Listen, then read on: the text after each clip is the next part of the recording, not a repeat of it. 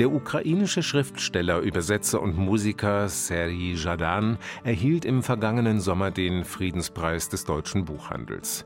Der Autor wurde für sein herausragendes künstlerisches Werk sowie für seine humanitäre Haltung, mit der er sich den Menschen im Krieg zuwendet und hilft, ausgezeichnet. Seine Texte erzählen, wie Krieg und Zerstörung in diese Welt einziehen und die Menschen erschüttern.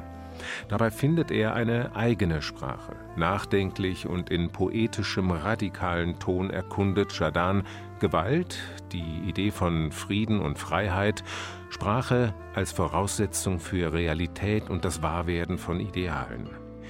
Die eigene Sprache, die eigene Literatur gilt als ein wichtiges Merkmal einer jeden Kultur und Identität.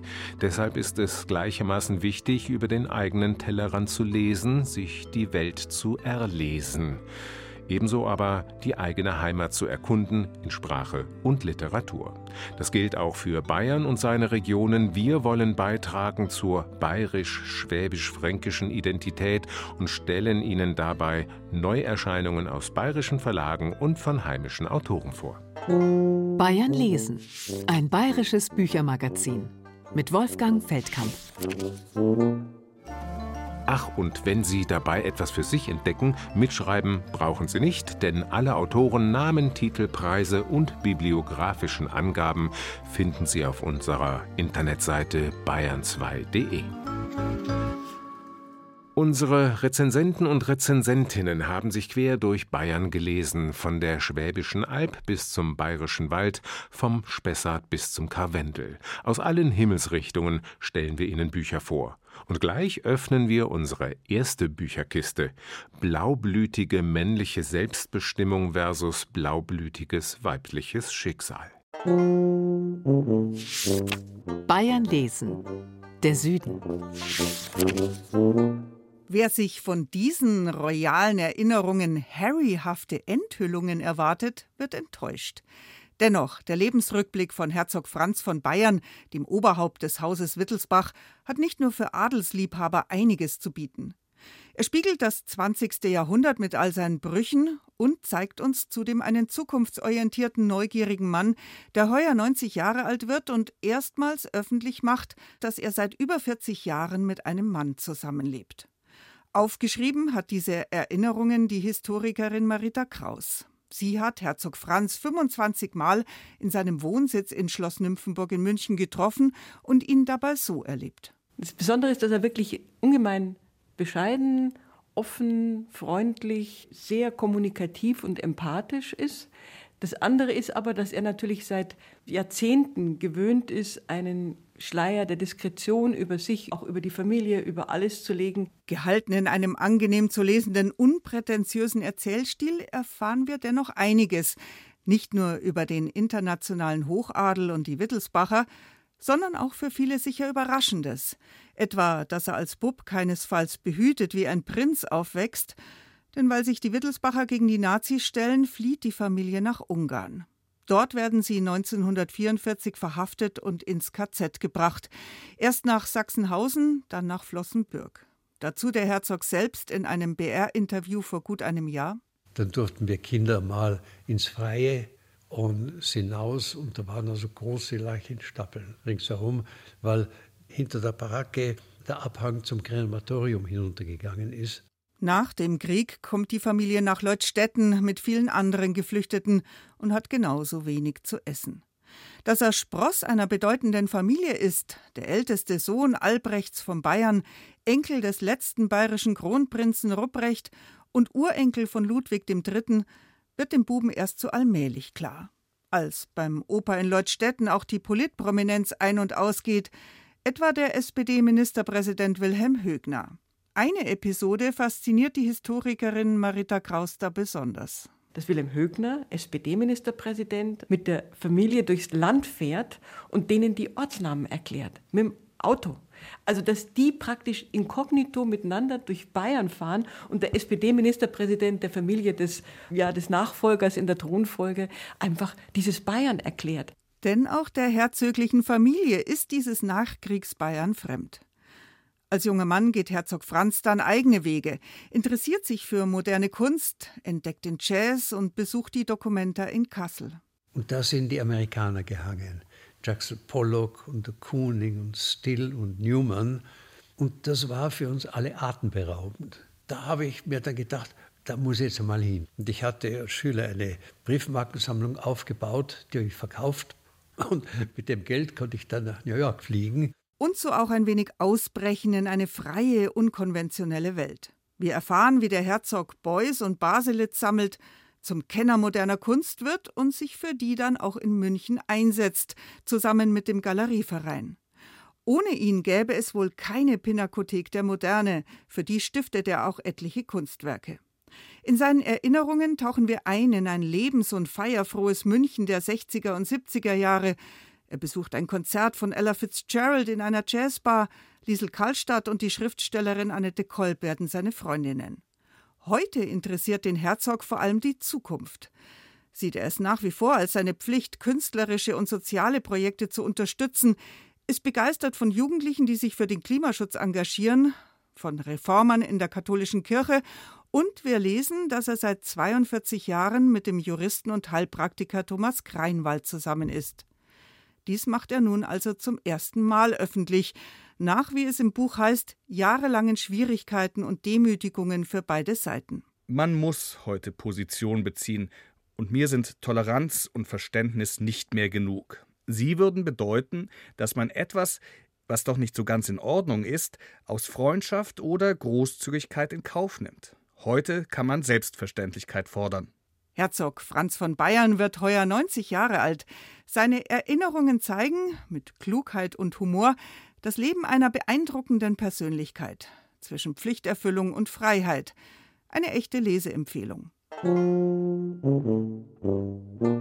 Vom Herzog zu einer Herzogin in Bayern, der es weniger gelungen ist, ein selbstbestimmtes Leben zu führen. Die überarbeitete Neuauflage der Biografie Sophie Charlotte, Sissys leidenschaftliche Schwester, erscheint ebenfalls in wenigen Tagen, geschrieben vom Historiker Christian Sepp. Über diese Person gibt es einfach noch keine Biografie. Und wenn man dann in anderen Sachbüchern nachliest, liest man halt auch sehr viel Falsches über sie. Stellenweise ist es sogar so, dass man liest, dass es die kranke Schwester von der Kaiserin Sissi wäre. Dieser Stempel dieser geisteskranken Frau oder dieser hysterischen Frau, das ist sie sagen stellenweise auch nicht mehr losgeworden. Und von diesem Stempel wollte ich sie unbedingt befreien. Denn Sophie Charlotte wurde von ihrer Familie lediglich für geisteskrank erklärt, weil sie sich scheiden lassen wollte. Im 19. Jahrhundert für eine Frau im katholischen Hochadel unmöglich. Machen wir uns klar, Sophie Charlotte ist kaum 90 Jahre vor Herzog Franz geboren. Die Biografie nun räumt wissenschaftlich fundiert auf mit manchen Mythen, auch mit dem so einfachen, idyllischen Leben um 1850 von Sissi und ihren Geschwistern in Possenhofen am Starnberger See. Natürlich spielen die nicht nur mit Bauernkindern, sondern mit anderen Adligen und werden entsprechend erzogen und ausgebildet. Sophie Charlotte etwa kann wunderbar singen, Klavier spielen und schwärmt für Wagner, wie ihr Cousin vom anderen Ufer des Starnberger Sees, Ludwig II. Der hält, völlig überraschend, in einer Nacht sogar um ihre Hand an, kurz nachdem seine Beziehung zum Prinzen Ton und Taxis in die Brüche ging. Es wird erwartet, er soll mal heiraten und dann dürfte wohl die Idee gekommen sein, wenn ich schon heiraten muss, die ist die beste und die netteste. Was für eine Sensation. Die kleine Schwester der Kaiserin von Österreich soll Königin von Bayern werden. Doch nach 259 Tagen löst Ludwig die Verlobung wieder. Für Sophie Charlotte eine öffentliche Blamage.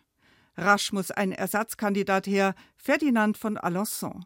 Mit ihm bekommt sie zwei Kinder, ist aber ansonsten alles andere als glücklich bis sie sich im Alter von 40 Jahren in einer Lebenskrise in den Münchner Arzt Franz Glaser verliebt und sich für ihn scheiden lassen will. Das wäre ein Präzedenzfall. Eine katholische Herzogin, irgendwie Schwester der Kaiserin von Österreich, kann sich nicht scheiden lassen, um einen bürgerlichen Mann zu heiraten.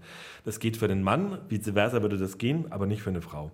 Und so findet die Familie einen Psychiater, der sie in einem Gefälligkeitsgutachten für geistesgestört erklärt.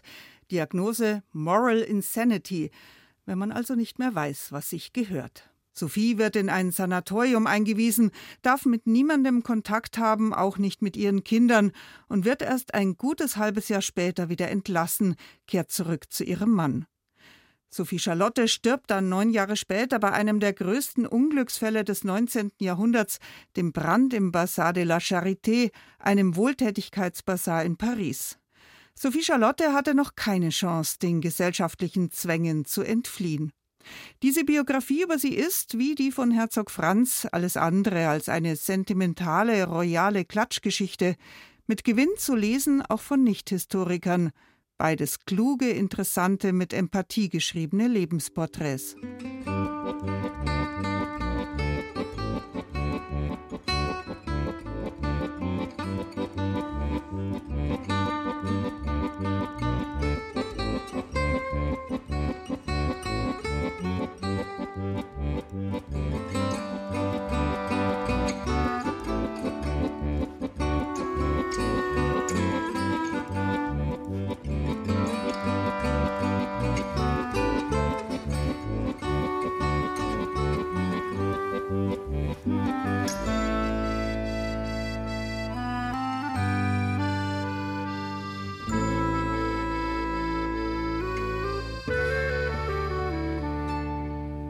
Norden Bayerns zeigt durch die folgende Bücherauswahl eine Bücherschau mit einem wichtigen Künstler, einem erfahrenen Krimi-Autor, Kulinarik und historischer Architektur. Bayern lesen. Der Norden.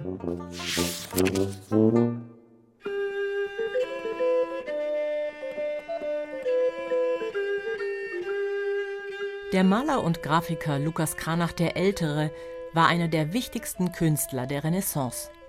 Die Historikerin Barbara Beck widmet sich ihm und seinem Werk ebenso wie den tiefgreifenden religiösen und politischen Strömungen der Zeit, die das künstlerische Schaffen Kranachs stark beeinflusst haben. Lukas Kranach der Ältere, Kunst zwischen Kommerz und Glaube, heißt das schmale Bändchen, erschienen in der Reihe Kleine bayerische Biografien im Pustet Verlag. Kranach nannte sich nach seiner fränkischen Geburtsstadt Kronach. Doch sein Werk ist eng mit der sächsischen Stadt Wittenberg verbunden. Fast ein halbes Jahrhundert lang diente er dort drei sächsischen Kurfürsten als Hofmaler. Der Künstler verstand es, seinen vielköpfigen Werkstattbetrieb hervorragend durchzuorganisieren. Durch den von ihm unter Wahrung handwerklicher Standards eingeführten, strikt arbeitsteiligen Prozess war er in der Lage, eine Vielzahl an unterschiedlichen Aufträgen in relativ kurzer Zeit und zum Teil parallel abzuwickeln. Spannend erzählt Barbara Beck von der Freundschaft Kranachs mit Martin Luther, und die Historikerin macht deutlich, wie wichtig Kranachs Kunst für die Verbreitung des protestantischen Glaubens war. Doch während er einerseits die Bilder Martin Luthers und seiner Frau Katharina von Bora verbreitete und neue Motive erfand, die die Lehren Luthers veranschaulichen sollten, bediente er gleichzeitig die Wünsche seiner altkatholischen Kunden. Die Autorin erzählt von der Geschäftstüchtigkeit des Künstlers sowie seinen politischen Ambitionen. Sie stellt wichtige historische Ereignisse und bedeutende Persönlichkeiten in kurzen Exkursen vor. So entsteht ein interessantes Bild des Künstlers und seiner Zeit. Darüber hinaus erläutert sie, wie Kranach die moderne Kunst beeinflusst hat, Künstler wie Picasso, Gauguin, Otto Dix und Andy Warhol haben sich mit dem Werk Kranachs auseinandergesetzt. Im Tal heißt der neue Roman von Tommy Görz. Er ist spannend wie ein Krimi, kommt aber ganz ohne Kommissar aus. Irgendwo im Fränkischen stehen zwei kleine Höfe am Waldrand. Ein Bächlein schlängelt sich durch die Wiese, doch was so heiter klingt, ist alles andere als idyllisch. Der eine Hof ist längst verfallen, im anderen Hof liegt ein Toter. Es ist Toni Rossa, er ist 71 Jahre alt geworden. Die Umstände seines Todes scheinen klar. Im Totenschein vermerkt der Arzt Herzstillstand. Zu den Umstehenden sagt er, Altersschwäche, Unterernährung, Verwahrlosungszustand und zuckt dazu mit den Schultern. Ihm geht es kaum anders als den übrigen. Im Grunde ist man froh, dass man ihn endlich los ist. Es sagt nur keiner. Er war, naja. Naja, wie war er denn? Der kleine Toni wächst mit einem gewalttätigen Vater in der Einsamkeit auf. Es ist ein karges, freudloses Leben im Tal. Dann erlebt Toni den Ersten Weltkrieg und den Zweiten. Er arbeitet hart auf dem Hof, als Metzger und als Flößer. Doch er kommt immer wieder zurück ins Tal.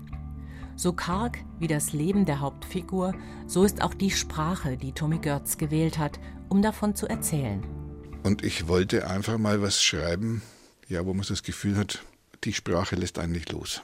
Die Sprache bindet einen. Und ich denke auch, das ist die einzige Art Sprache, die man wählen kann, um so eine Geschichte zu erzählen. Die muss eben ganz schwer sein, die muss auch relativ klar sein. Ich will nicht sagen einfach, das wird dann immer schnell falsch gedeutet, aber es ist natürlich eine sehr einfache Sprache, es sind sehr einfache Worte zu einem sehr einfachen Menschen und einem letztlich sehr einfachen, aber sehr schweren, vorgeprägten, ausweglosen Leben. Was Tommy Görz geplant hat, ist ihm gelungen.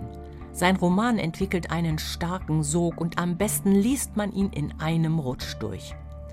Der Autor hat für dieses Buch viel recherchiert. Die Kriegsbeschreibungen aus dem Ersten und Zweiten Weltkrieg sind authentische Berichte von ehemaligen Soldaten. Wie Flößer früher gearbeitet haben, weiß er aus dem Flößermuseum in Unterrodach.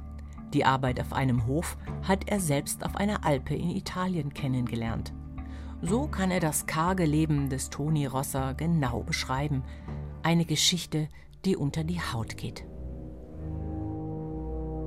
Seit dem 14. Jahrhundert wurden riesige Ochsenherden aus Ungarn nach Nürnberg getrieben, um dort die Verpflegung für die Bevölkerung und die vielen Besucher der Reichstage und Turniere zu sichern. Es wurde gekocht und getafelt in der Freien Reichsstadt. Der Autor Wolfgang Mayer unternimmt in seinem Buch Ochsen, Zimt und Bratwurstduft einen kulturhistorischen Streifzug durch Nürnbergs kulinarische Vergangenheit. Er gewährt Einblicke in die ersten Kochbücher, die im 15. Jahrhundert in Nürnberg gedruckt wurden, und beschreibt die große Vielfalt der kostbaren Gewürze, die die Speisen der Reichen verfeinerten, wie Nelken, Zimt, Ingwer, Safran, Pfeffer und Kardamom. Es waren die Nürnberger Kaufmannsdynastien, die zwischen dem 14. und dem 16. Jahrhundert für die Verbreitung der Gewürze diesseits der Alpen sorgten.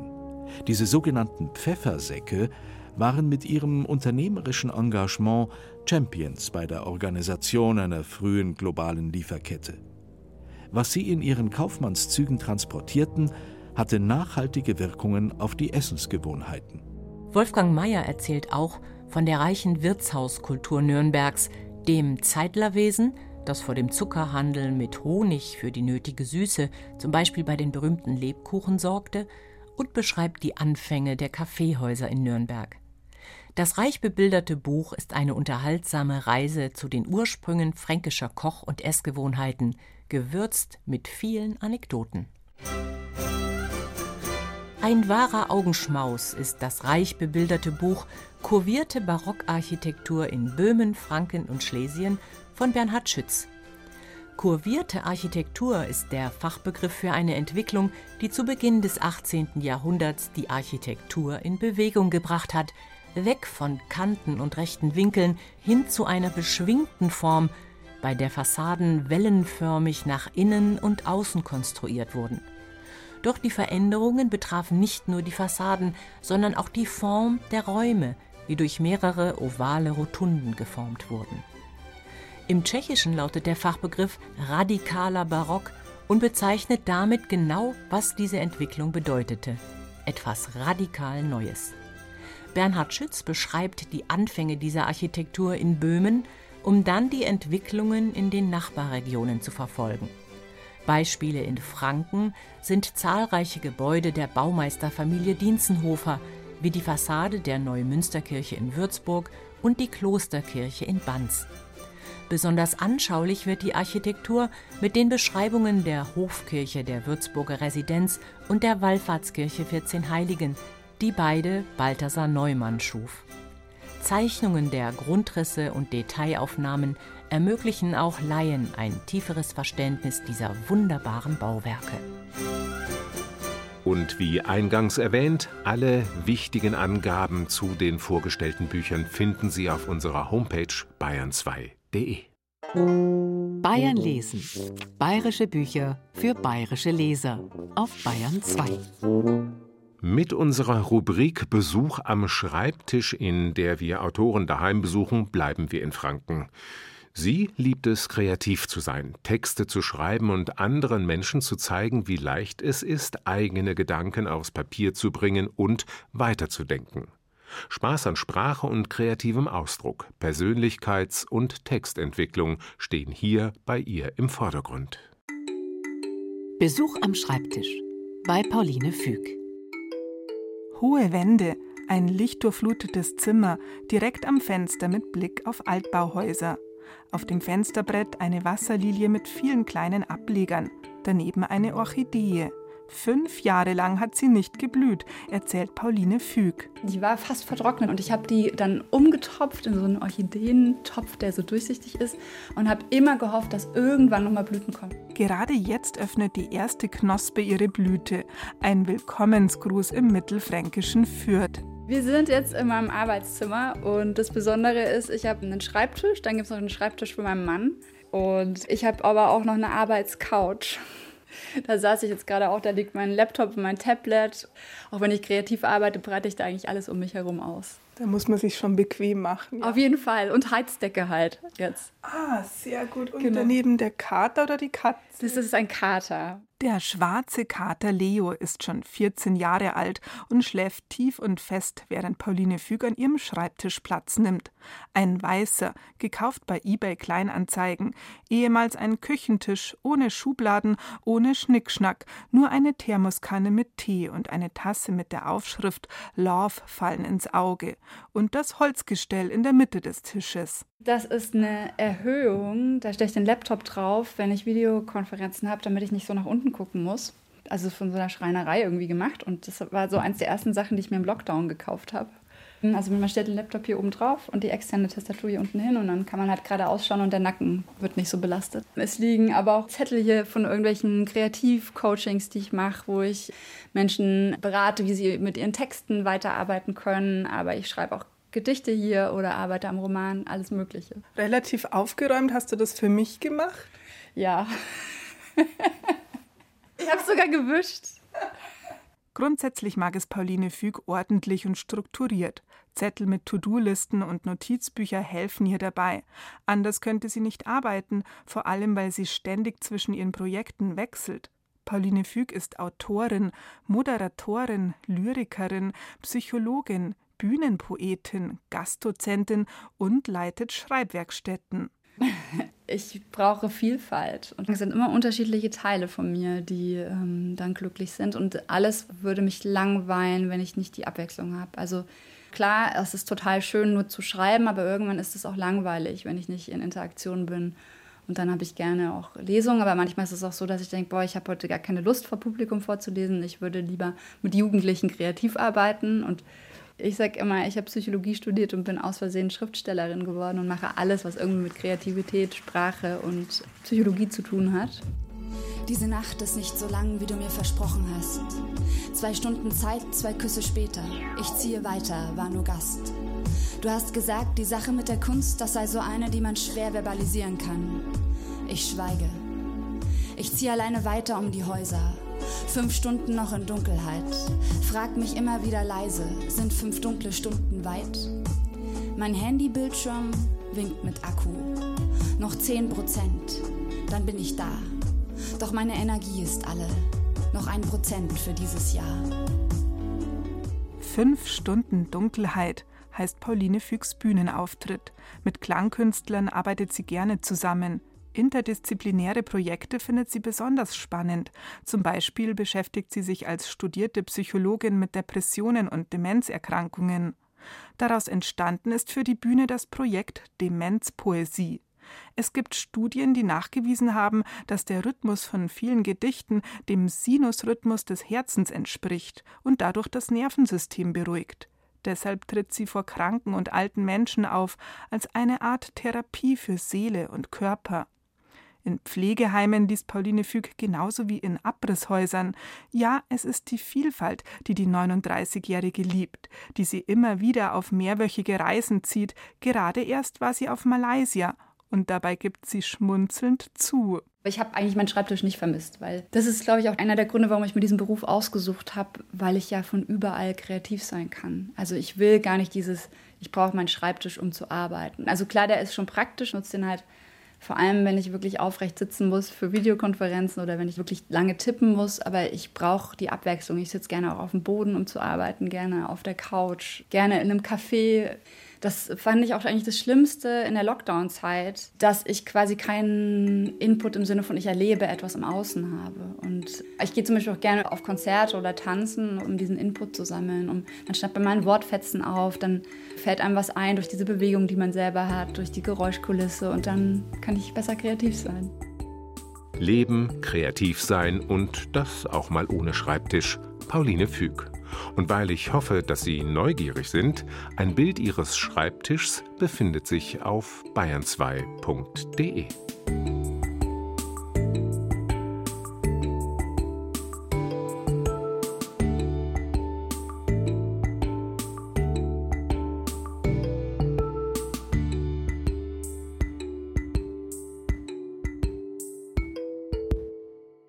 Der ungarische jüdische Autor Gabor Nemeth glaubt nicht, dass sich Vorurteile jemals vollständig ausrotten lassen. In ihnen spiegeln sich Informationen und Emotionen wider.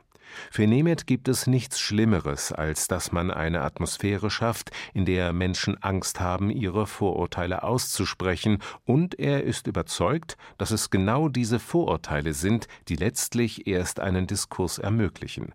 Unterschiedliche Meinungen erzeugen Spannung, Spannung erzeugt im besten Falle eine fruchtbare Diskussion und erweitert den Horizont. Also bleiben wir im Gespräch und lesen wir über den Tellerrand hinaus. Bayern lesen. Der Westen. Am Ende des Zweiten Weltkrieges befinden sich etwa 10,8 Millionen Displaced Persons in Deutschland. Es handelt sich um Kriegsgefangene, Zwangsarbeiter, Flüchtlinge und befreite Häftlinge aus Konzentrationslagern. Wolfgang Petz stieß vor Jahren im Stadtarchiv Kempten auf Aufnahmen eines litauischen Fotografen aus dieser Zeit und begann zu recherchieren. Nicht nur der Historiker Petz wusste zunächst nicht viel über diese Personengruppe. Das ist auch etwas, eine Erfahrung, die die Amerikaner auch praktisch erst 1945 gemacht haben. Also sie haben sich zunächst mal schon während dem Krieg Gedanken gemacht, was passiert mit den Leuten, die irgendwie in Arbeitslagern sind oder als Zwangsarbeiter in Deutschland sind. Was die Amerikaner auch nicht geahnt haben, war, dass ein großer Teil nicht nur der Balten, sondern zum Beispiel auch ein großer Teil der Polen oder der Ukrainer, dass die nicht mehr zurück wollten in ihre Heimat, weil sie wussten, dass sie damit unter das stalinistische Joch gezwungen werden. Durch die Bilder des Hobbyfotografen Kasi Staugela kommt der Lesende den Menschen sehr nahe. Auch Augenzeugenberichte klammert Wolfgang Petz nicht aus. Sie schildern eindrücklich, dass gerade die Kinder mit dem Leben im Lager der Displaced Persons am besten zurechtkamen. Für die Eltern war die Situation häufig eine Katastrophe, weil sie wussten, sie hatten keine Chance mehr, sich ein neues Leben irgendwo in der Fremde aufzubauen. Sie wollten das auch nicht mehr. Für die Kinder war es so, dass die Gedanken an die Zukunft für sie acht 10, 12 Jahre alt. Das ist eigentlich nicht so entscheidend.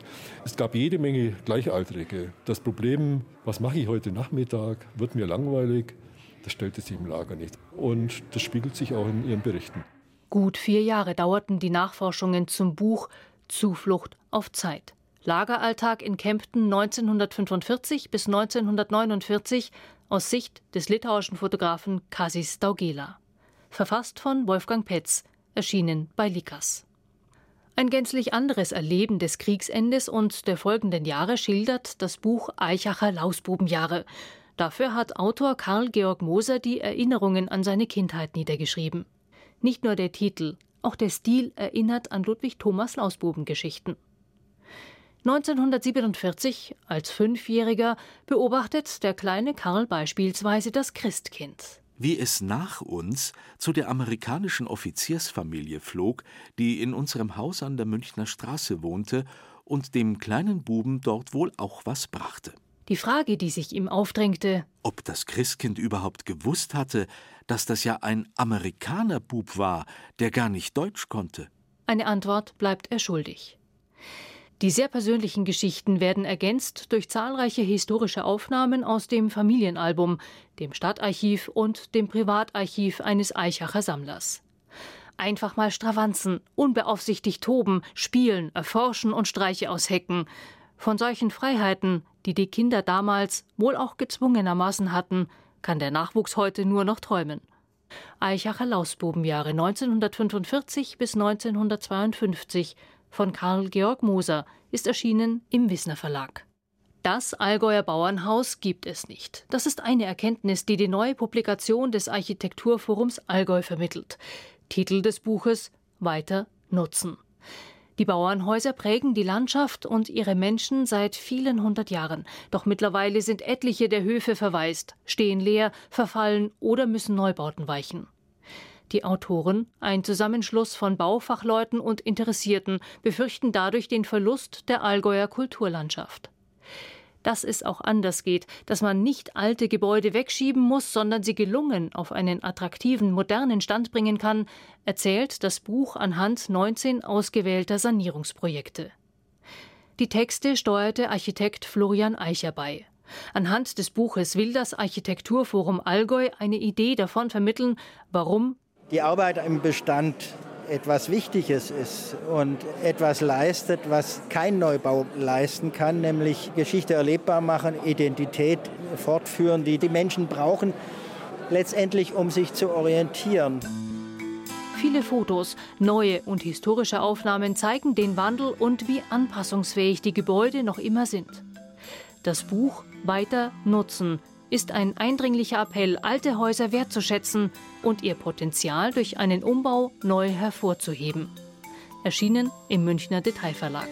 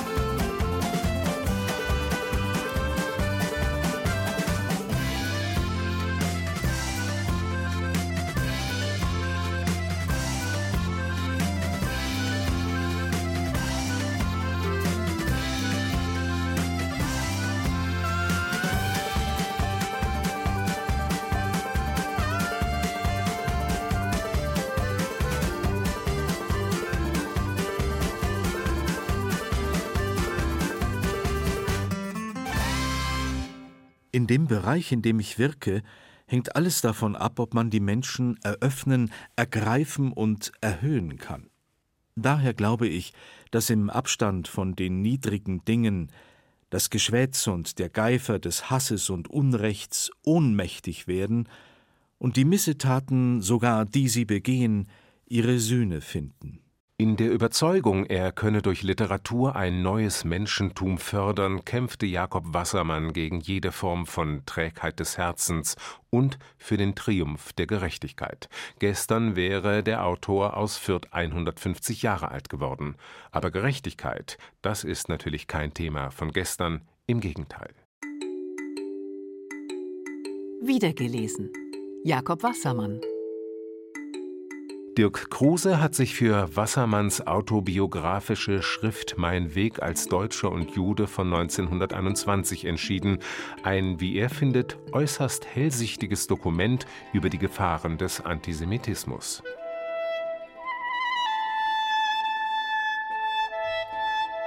Jakob Wassermann, am 10. März 1873 in Fürth geboren, wächst in kleinbürgerlichen, ärmlichen Verhältnissen auf.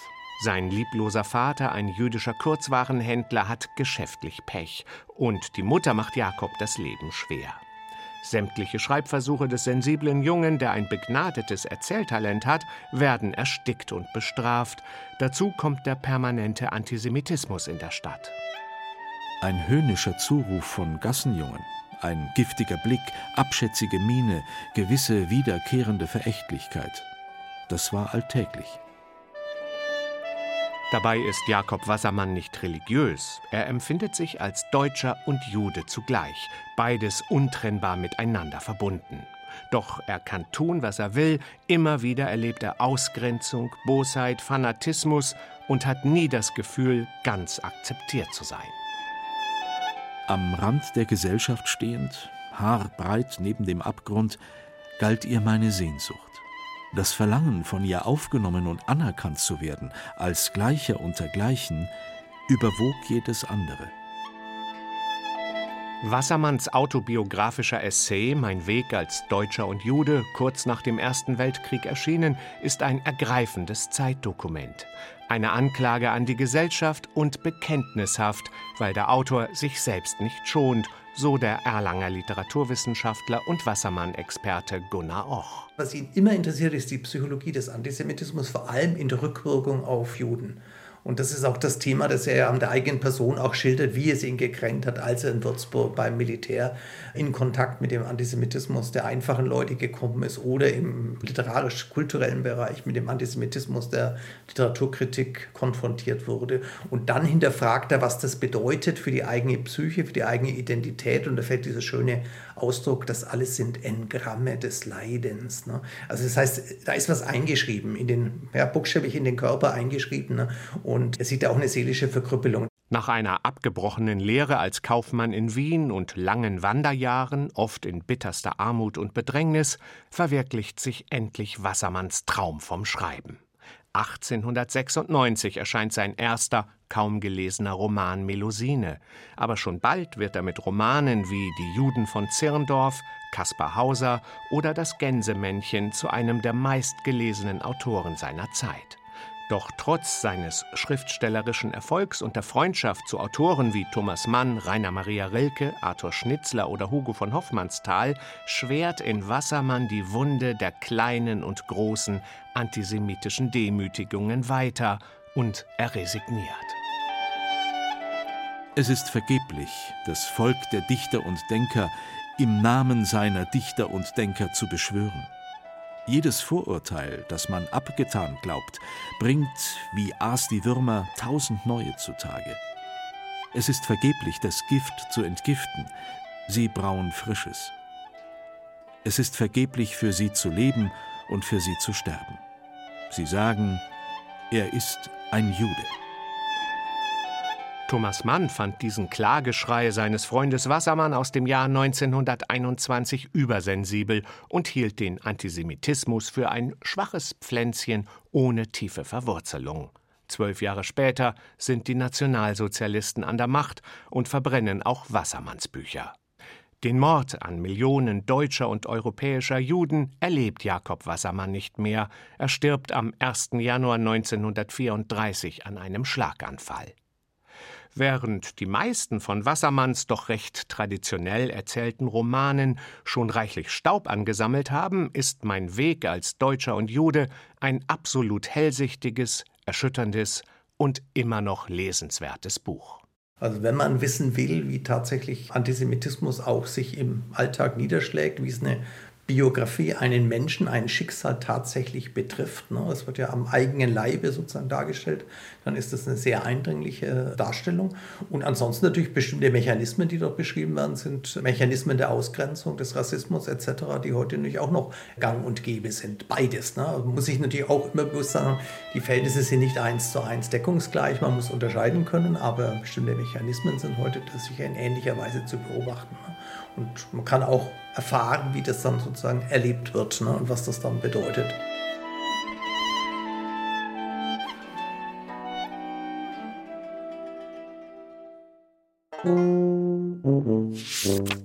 Bayern lesen, der Osten. Um gutes Essen, aber auch um Oberpfälzer Kultur geht es heute in Ostbayern. Gurt und Gno Kochkultur und Mundart im Herzfleck Bayerns heißt der wunderschön aufgemachte Bildband, der im Bavarian Prince Verlag erschienen ist. Dabei geht es nicht nur um traditionelle Oberpfälzer Kochrezepte wie etwa weiße Suppen, das ist eine würzige Sauermilchsuppe, Zwirl, ein Kartoffelschmarrn oder Dradewadeln, welches Dinkelstangen sind, sondern auch um neue Oberpfälzer Küche. Wir begegnen und staunen über Erdbeeren, Rapsöl, Eis, Holunder oder Karpfen, Apfel, Meerrettich.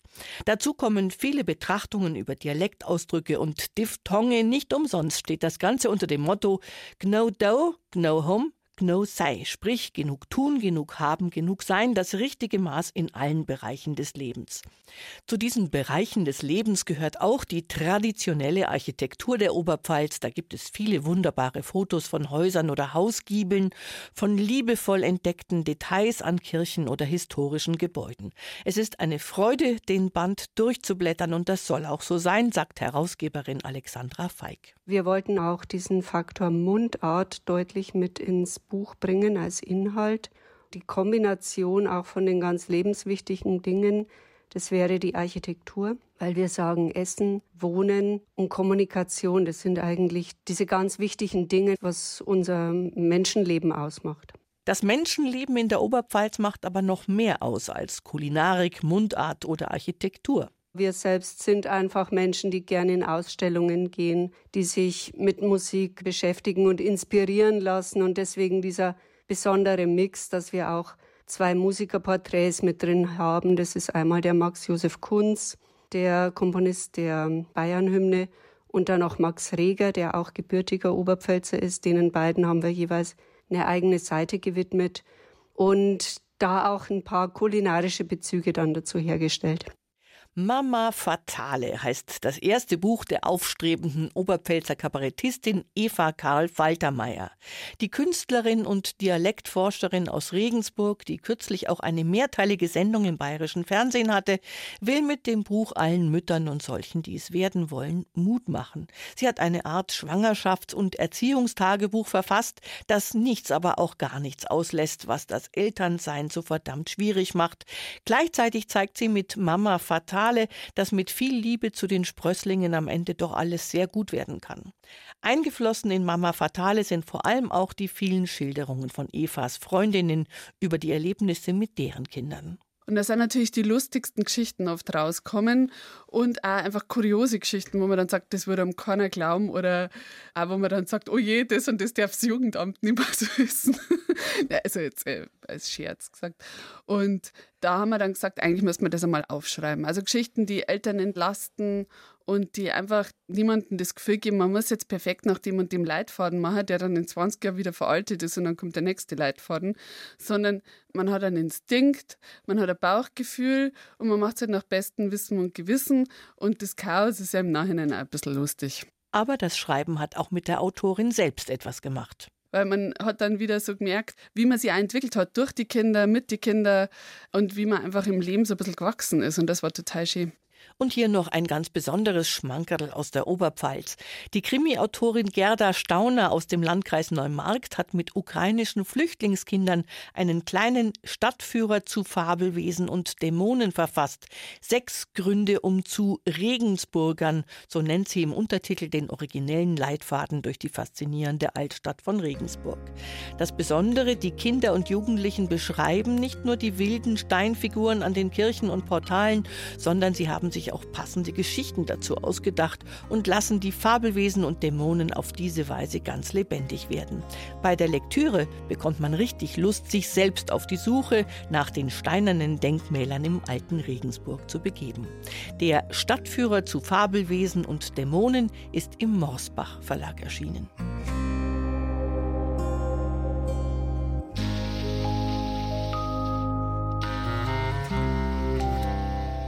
Für viele ist Lesen selbstverständlich. Wir lesen täglich und überall. Wir lesen Hinweisschilder oder Fahrpläne. Wir lesen Beipackzettel und Gebrauchsanweisungen, E-Mails oder den Steuerbescheid vom Finanzamt und natürlich die Nachrichten, die wir über unsere Instant Messaging Dienste wie WhatsApp, Threema oder Telegram bekommen. Wir lesen viel im Internet. Wir verbringen viel Zeit im Internet. Bis zu 246 Minuten täglich. Zeit, in der wir häufig nicht konzentriert lesen und uns nicht auf längere Texte einlassen. Zeit, die wir nicht für die Entwicklung emotionaler und analytischer Fähigkeiten nutzen. Fähigkeiten, die ein urteilsfähiger, mündiger Mensch braucht. Die Fähigkeit zum Lesen und hohe Lesekompetenz werden weltweit als Grundvoraussetzungen für individuelle Freiheit und kollektiven Frieden angesehen und dient der UNESCO Jahrzehnte als Handlungsmotiv für Fördermaßnahmen vor allem in Entwicklungsländern. Die guten Leutchen wissen nicht, was es einem für Zeit und Mühe kostet, um lesen zu lernen. Ich habe 80 Jahre dazu gebraucht und kann noch jetzt nicht sagen, dass ich am Ziele wäre. Als Goethe 1830 über die Mühe des Lesens sprach, meinte er das verstehende Lesen, das über die reine Informationsaufnahme oder das leichte Lesevergnügen hinausgeht. Lesen und Sprache bedingen Verstehen und Verständnis.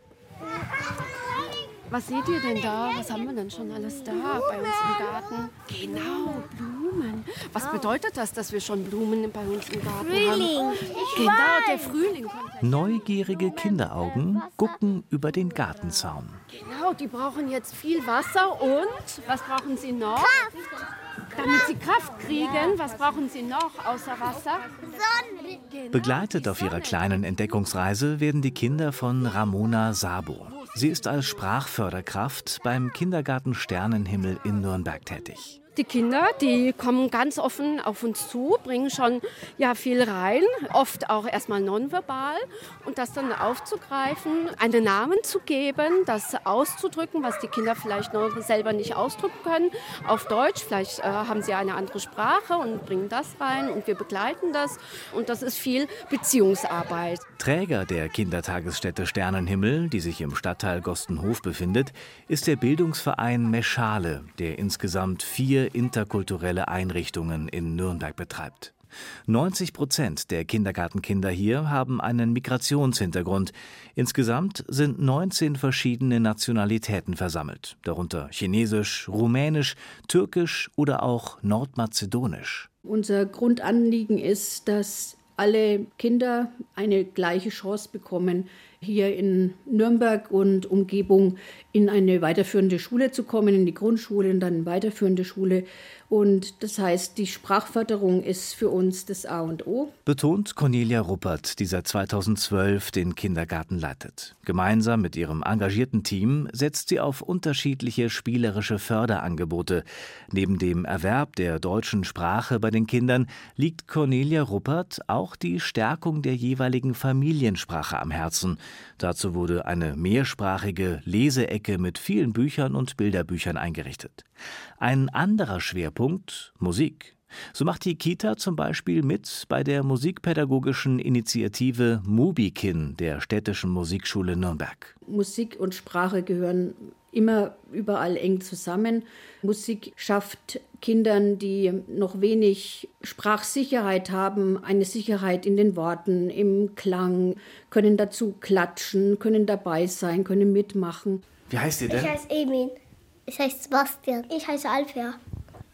Und wir wollen jetzt mal zeigen, wie wir in Geheimsprache klatschen.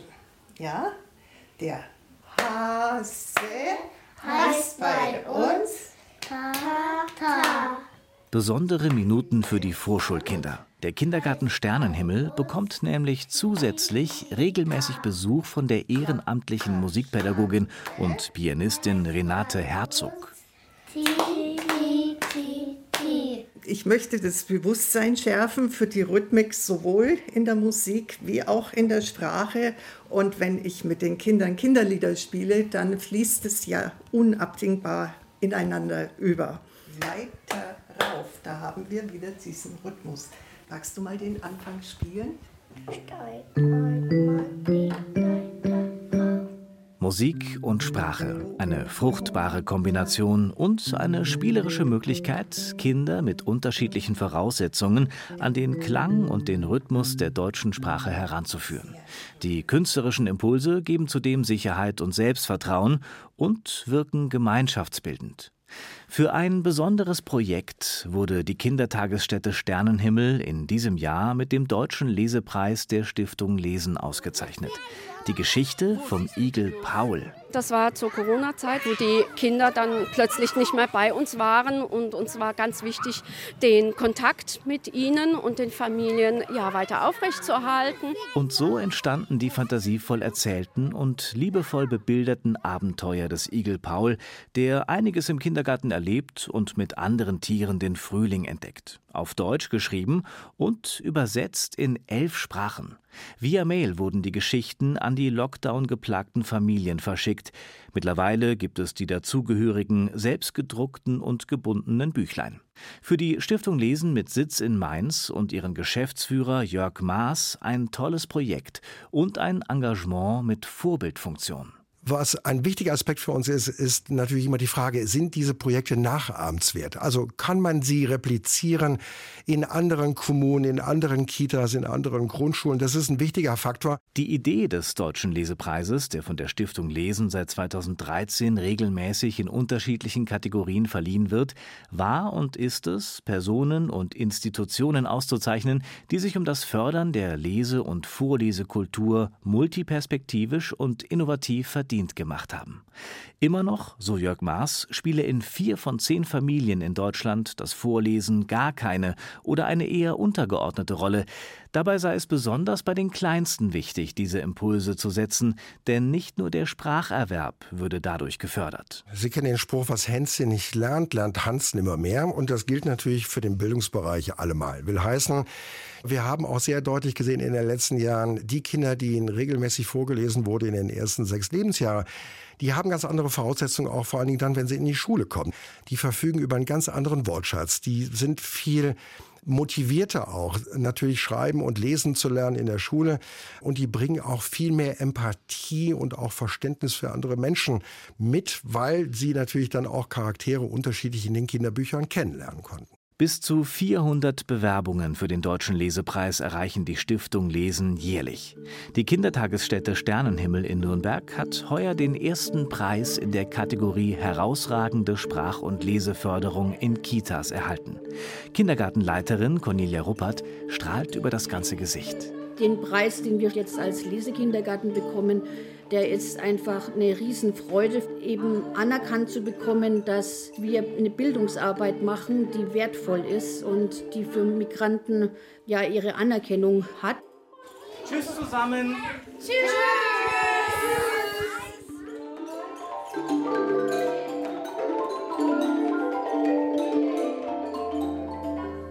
Der Kindergarten Sternenhimmel in Nürnberg wird mit dem Deutschen Lesepreis ausgezeichnet. Herzlichen Glückwunsch. Das war's dann mit dem Lesevergnügen auf Bayern 2 in der Zeit für Bayern. Sie hörten Bayern lesen, die bayerische Bücherschau in der Zeit für Bayern. An dieser Ausgabe haben mitgearbeitet Doris Bimmer, Christine Gaub, Sarah Kosch-Amos, Susanne Rosbach und Angelika Stüdel sowie Tobias Föhrenbach und Dirk Kruse. Alle Autoren, Namen, Titel, Preise und bibliografische Angaben finden Sie auf unserer Internetseite bayern2.de. Aus dem Studio Nürnberg verabschieden sich in der Technik Tatjana Schewtschenko und Wolfgang Feldkamp am Mikrofon.